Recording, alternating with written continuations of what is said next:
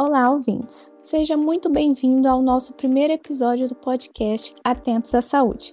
Somos um grupo de estudantes da área de saúde da Universidade Estadual de Maringá, a UEM. E a partir deste podcast, temos com o intuito trazer informações acerca de saúde para vocês. Eu me chamo Júlia e sou acadêmica de enfermagem, mas eu não estou sozinha, eu tenho comigo. E meu nome é Caroline e eu sou acadêmica do curso de biomedicina. Oi, pessoal, eu sou o Antônio e faço medicina. Oi, eu sou a Milena e faço educação física. Oi, eu sou a Beatriz e faço odontologia. Oi, me chamo Júlia e sou acadêmica de psicologia. Oi, eu sou o Guilherme e sou acadêmico do curso de educação física. Então, para esse nosso primeiro episódio, vamos falar um pouco sobre a sífilis, visto que é um tema muito recorrente, infelizmente, em todo o Brasil. Mas o que nos chocou mesmo ainda mais foi especificamente os casos de sífilis em gestantes. Gente, olha esse número. Em 2014, o Brasil registrou cerca de 24 mil casos. Mas o boom mesmo veio no ano de 2019, com mais de 63 mil gestantes diagnosticadas. E você sabia que esse número ainda perdura no ano de 2021? Mas afinal, o que é essa sífilis? Posso responder para você, Carol.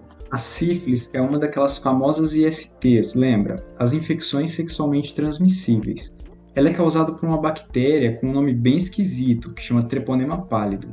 É muito importante a gente falar de sífilis porque ela pode acarretar risco para a gestação, não só para a saúde da mãe, mas também para a saúde do bebê, porque durante a gestação pode acontecer uma transmissão vertical da mãe para essa criança. E a partir disso, a gente tem que frisar alguns pontos importantes na sífilis. Sífilis tem cura, sífilis tem tratamento e sífilis tem diagnóstico, tudo isso garantido pelo SUS. É por causa disso que os exames que a gestante faz durante todo o pré-natal são tão importantes. E eu nem preciso falar para você, Carol, que durante todo esse processo o diálogo é fundamental. Além disso, Antônio, a bactéria Treponema pallidum consegue atravessar a barreira placentária e penetrar direto na corrente sanguínea do bebê. A transmissão pode acontecer em qualquer momento das fases da gestação, inclusive na amamentação. Então, quanto mais recente for a infecção, mais treponemas estarão ativos ali, e isso atinge de uma forma mais grave o bebê. Por isso, ressaltamos a importância de uma bateria de exames durante o pré-natal. Isso deve ser feito o mais rápido possível, pois existem vários estágios da sífilis. Mas, gente, o que, que é esses estágios comentados pelo Guilherme? Então, Júlia, para entender sobre os estágios, a gente precisa entender que eles podem variar de pessoa para pessoa e que elas se alteram conforme o tratamento. Mas o primeiro estágio é a sífilis primária, que ela geralmente se manifesta com uma feridinha no local em que a bactéria responsável pela infecção entra. Esses locais eles também variam e podem ser o pênis, a vulva, a boca e outros locais mais difíceis de se identificar, como o colo do útero. Essas feridas elas não doem, não coçam e elas geralmente desaparecem sozinhas. Ah, em alguns casos, algumas ínguas e caroços também podem aparecer na virilha. Júlia, também tem a sífilis secundária. Já é um estágio mais avançado da infecção, então pode surgir manchas no corpo que geralmente não coçam também pode ocorrer febre, mal-estar, dor de cabeça, caroços no corpo. Mas as manchas podem desaparecer sozinhas depois de algumas semanas, independente do tratamento, trazendo uma falsa impressão de cura, como os vimos na sífilis primária. Aí também tem a sífilis latente, ou seja, uma fase assintomática que não aparenta sinal algum, mas ela pode evoluir para uma sífilis secundária ou uma terciária, que vamos ouvir agora.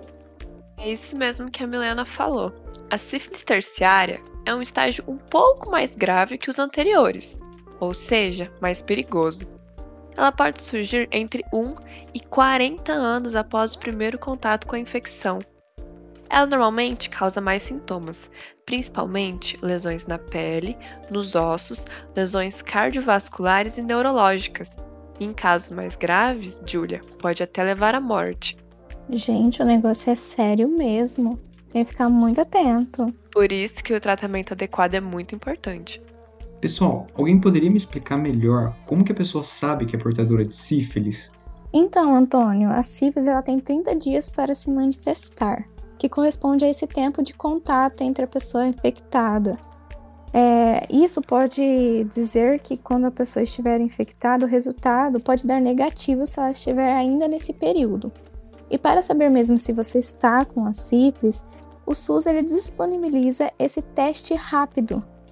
E é fácil a execução, normalmente é feita uma coleta de sangue da ponta do dedo ou também amostra de fluido oral. Rapidinho é feito, 30 minutos sai o resultado sem a necessidade de enviar para o laboratório. Isso mesmo, Julia. Aí, nos casos positivos, sim, eles coletam mais uma amostra de sangue desse positivado e encaminham para um laboratório. Aí, lá nos laboratórios, eles vão fazer um novo teste, que a gente chama de teste não treponêmico, que ele vai analisar o quanto de bactéria tem presente no paciente e ainda assim descobrir em qual estágio da infecção esse paciente está. E para confirmar, né, para realmente esse diagnóstico que foi dado no teste rápido. No caso das gestantes, o tratamento deve ser iniciado com apenas um dos testes positivos, ou seja, o mais rápido possível.